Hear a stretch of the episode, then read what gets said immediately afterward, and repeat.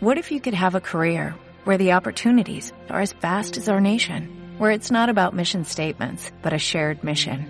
At U.S. Customs and Border Protection, we go beyond to protect more than borders, from ship to shore, air to ground, cities to local communities. CBP agents and officers are keeping people safe. Join U.S. Customs and Border Protection and go beyond for something far greater than yourself. Learn more at cbp.gov/careers.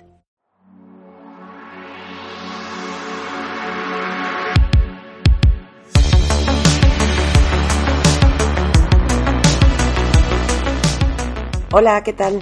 Espero que estéis teniendo un buen día, una buena semana y un buen mes.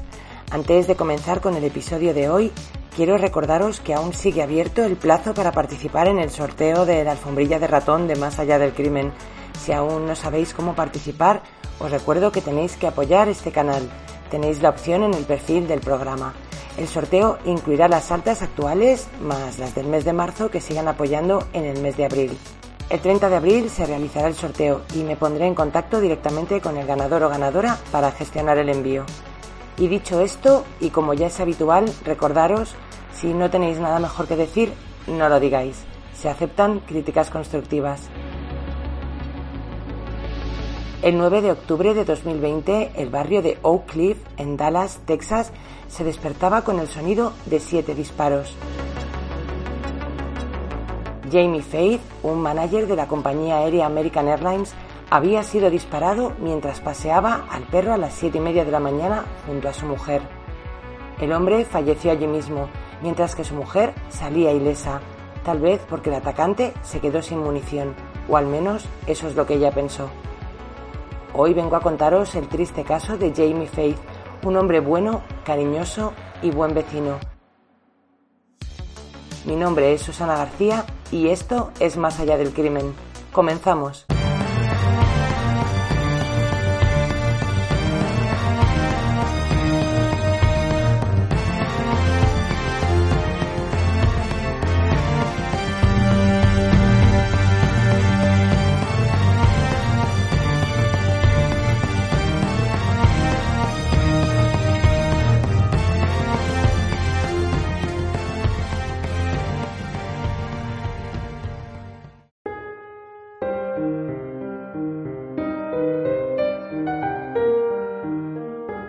Jamie Faith es un hombre divertido. Vive en Arizona como un hombre soltero y no se plantea tener ninguna relación formal ni tener hijos. Es feliz siendo soltero. En el año 2005 y a través de una cita ciegas conoce a una chica que se llama Jennifer. Inmediatamente esa idea que tiene eh, de seguir siendo soltero el resto de su vida cambia por completo. Se enamora perdidamente de Jennifer, que tiene una hija de otro matrimonio. Tienen muchos intereses en común y desde el mismo momento que se conocen, los dos se vuelven inseparables. Se casan en Las Vegas en el año 2012 y Jamie decide adoptar legalmente a Amber, la hija de su mujer tan pronto la niña cumple 18 años. Para Jennifer es su tercer matrimonio. Jamie trabaja como manager en American Airlines y Jennifer como administrativa en un centro de salud. Cinco años después de empezar su relación, en el año 2017, a Jamie le ascienden y la pareja se traslada a Dallas. Pronto hacen amigos en el barrio, pasan horas con los hijos de sus vecinos, que tienen siete niños adoptados. A Jamie, que no le gustaban los niños, le encanta pasar tiempo con los chavales que en verano van a su casa para bañarse en la piscina y pasar un buen rato.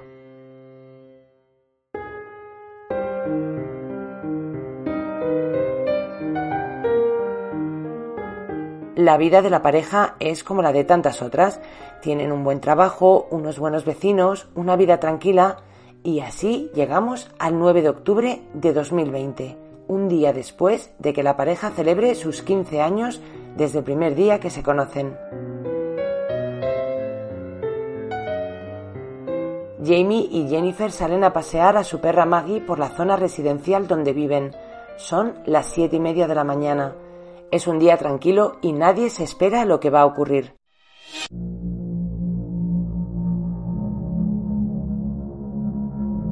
Un hombre enmascarado se acerca a la pareja por detrás y comienza a disparar. Todos los disparos van dirigidos a Jamie. Tres balas le alcanzan la cabeza, tres el pecho y una la ingle. Después golpea a Jennifer y con cinta aislante le ata las muñecas.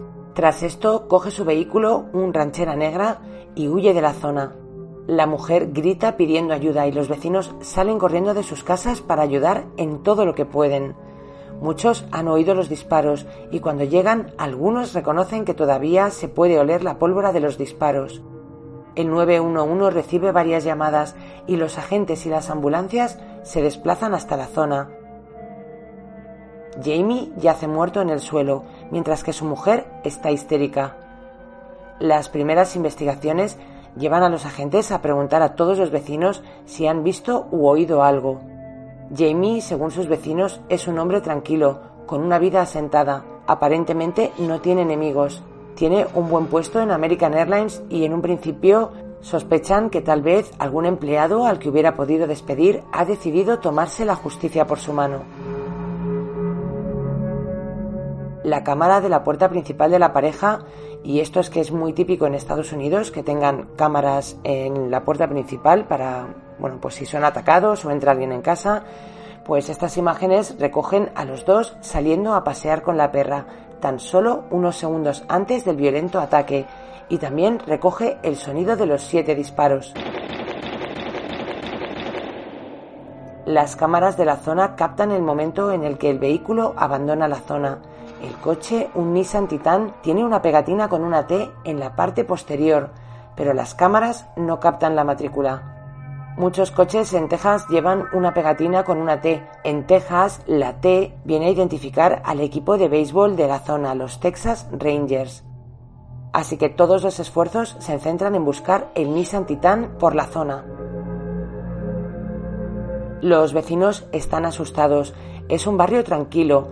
Allí muchos tienen perros y tienen las mismas rutinas que los Faith. Se solidarizan enseguida con Jennifer y con su hija y se crea un GoFundMe para ayudar a Jennifer y a Amber, donde recaudan cerca de 60 mil dólares. Jennifer habla con los medios de comunicación donde pide ayuda para identificar al hombre que le ha quitado la vida a su marido. Llora desconsolada con 48 años es muy joven para ser viuda, reconoce ante las cámaras. La policía no sabe por dónde tirar, así que empiezan por lo que suelen hacer en este tipo de casos, investigar a la gente más cercana. En este caso, la persona más cercana a Jamie y que estaba con él en el momento de los hechos es su mujer Jennifer. Le piden el móvil y empiezan a investigar todas sus llamadas y mensajes. No es normal que en ese barrio y a un hombre que no tiene problemas con nadie le hayan quitado la vida de esa manera. Los investigadores descubren en su móvil un mensaje que Jennifer le ha enviado a una amiga en abril de ese mismo año comentándole que había vuelto a retomar el contacto con un exnovio suyo, Darren. En el mismo móvil, en la agenda de teléfonos, encuentran el nombre de Darren López. Ambos habían sido novios en el instituto. Darren es un militar veterano que vive en Tennessee. Está viudo y cuida él solo de sus hijas. Lo más interesante de este Darren es que tiene un Nissan Titan. La policía contacta con los agentes de Tennessee para pedirles ayuda con el caso. Los investigadores de Tennessee sobrevuelan la casa de Darren para ver si consiguen sacar algo de más de información de este hombre y descubren el Nissan Titan aparcado en la puerta de su casa. En la parte trasera una pegatina con una T. Descubren pronto que esta T no está identificada con los Texas Rangers, sino que en este caso simboliza la T de Tennessee. Deciden no detenerle, pero comienzan a investigarle. Necesitan tener algo sólido y más pruebas para montar su caso y poder arrestarle con pruebas que le involucren realmente en el asesinato de Jamie Faith. Piden un registro de su teléfono móvil y descubren que el hombre ha estado manteniendo contacto con Jennifer a diario desde hace meses, hasta un total de 116.000 veces. Sí, habéis oído bien, 116.000 veces. La pareja mantiene contacto unas 500 veces diarias hasta el día justo antes del asesinato de Jamie. Ese día, el 8 de octubre, Darren le dice a sus hijas que se va de caza, pero en realidad lo que hace es irse a Dallas. La policía tiene un montón de pruebas de su viaje. Las cámaras le pillan en distintas gasolineras de camino a Dallas. Incluso su GPS le sitúa en casa de Jennifer y Jamie a las 2 de la mañana. Después del ataque a las 7 y media de la mañana, su GPS le sitúa volviendo a su casa en Tennessee. Ya le tienen, y ya no hay dudas de que Darren es el asesino de Jamie. Ahora lo que quieren es saber por qué lo ha hecho. En enero de 2021, tres meses después del crimen, la policía le para mientras conduce su Nissan. Está muy nervioso. En su casa descubren un revólver, el mismo con el que disparan a Jamie.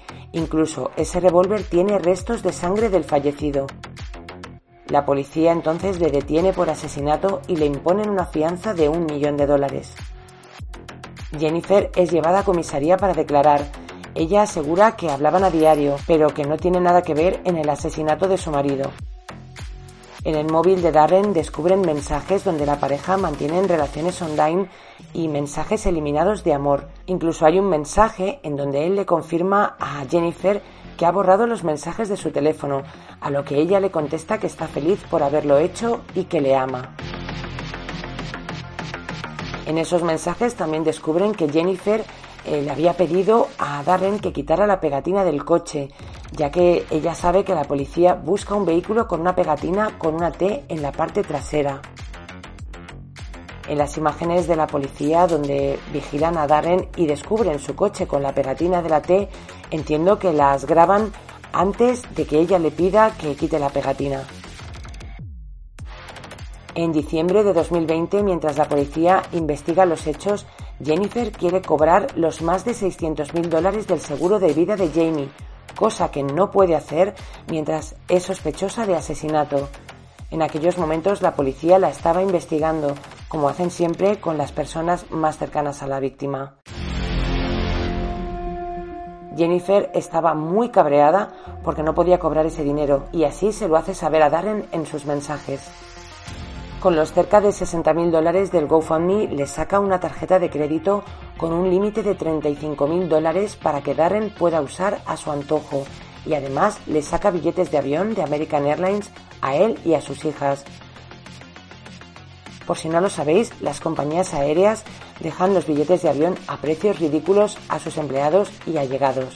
Por lo que yo sé y, debido a mi trabajo en Iberia hace años, eh, por lo menos en España los billetes son para pues eh, tu pareja formal, es decir, pareja de hecho o marido, hijos y padres. No sé en Estados Unidos cómo funciona, pero entiendo por lo que he podido leer que en este caso, pues eh, siendo ella la mujer de, de una persona que trabaja en American Airlines, puede sacar billetes a nombre de otras personas. En febrero de 2021, Jennifer es detenida por obstrucción a la justicia por eliminación de pruebas. Esto lo hace por los mensajes que borra y por los que le pide a Darren que borre de su teléfono móvil. La mujer se declara no culpable, igual que Darren, pero el caso dará un giro radical. En casa de los Faith, los investigadores descubren un ordenador con una serie de correos electrónicos enviados desde una cuenta que se había hecho Jennifer. En esos correos, la mujer le cuenta a Darren que su marido abusa de ella, este caso me recuerda un poco al de Magel, la viuda negra de Patraix.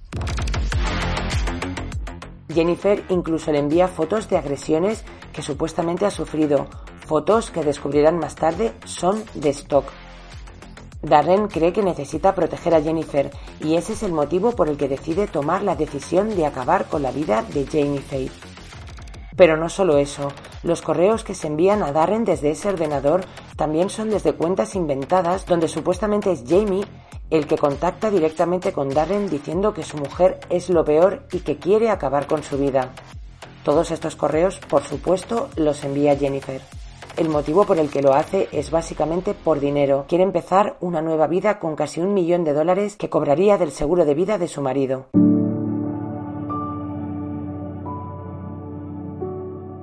Para este momento, otro ex de Jennifer sale a la palestra asegurando que a él también le contaba que uno de sus maridos abusaba de ella, así que es algo que ya tiene planeado desde hace tiempo. con su ex o con su marido Jamie, ella quiere su dinero. En septiembre de 2021 la acusan de asesinato por encargo. En Texas este tipo de crímenes conllevan la pena de muerte, así que Jennifer se declara culpable en febrero de 2022. A cambio le retiran la pena de muerte y la sentencian a cadena perpetua. Esta sentencia lo harán después, ya que el juicio fue en 2022. Os podéis imaginar cómo se sentía la gente que había apoyado a Jennifer dando donaciones a su cuenta de GoFundMe dinero que tampoco usó para los dos funerales que celebró por la muerte de su marido y que aún debe. GoFundMe se comprometió a devolver todo el dinero donado. Darren confesó que lo había hecho por necesidad de dinero y no por amor, mientras que Jennifer intentó ponerse en contacto con Darren ya en prisión a través de una tercera persona diciendo que para ella él era el amor de su vida y que seguiría estando ahí para, para ella. La casa de la familia Faith se puso a la venta y su hija Amber aún sigue teniendo contacto con su madre. Y este ha sido el triste caso de Jamie Faith y de cómo su mujer antepuso sus intereses económicos al amor. El amor a un hombre que siempre se portó bien con ella y con su hija, un buen hombre. Una mujer a la que se le conoce como la viuda negra de Texas. Como siempre, recordaros que podéis seguirme en YouTube, donde en unos meses os traeré novedades interesantes en Instagram o en TikTok. Tenéis también mi página web más allá del crimen.com. Y como ya os he mencionado, cada tres meses habrá sorteos entre mecenas. No os olvidéis de participar en el próximo y además así contribuís a que este canal siga creciendo y pueda seguir trayendo más contenido. Gracias a todos como siempre, os mando un fuerte abrazo. Un beso a todos.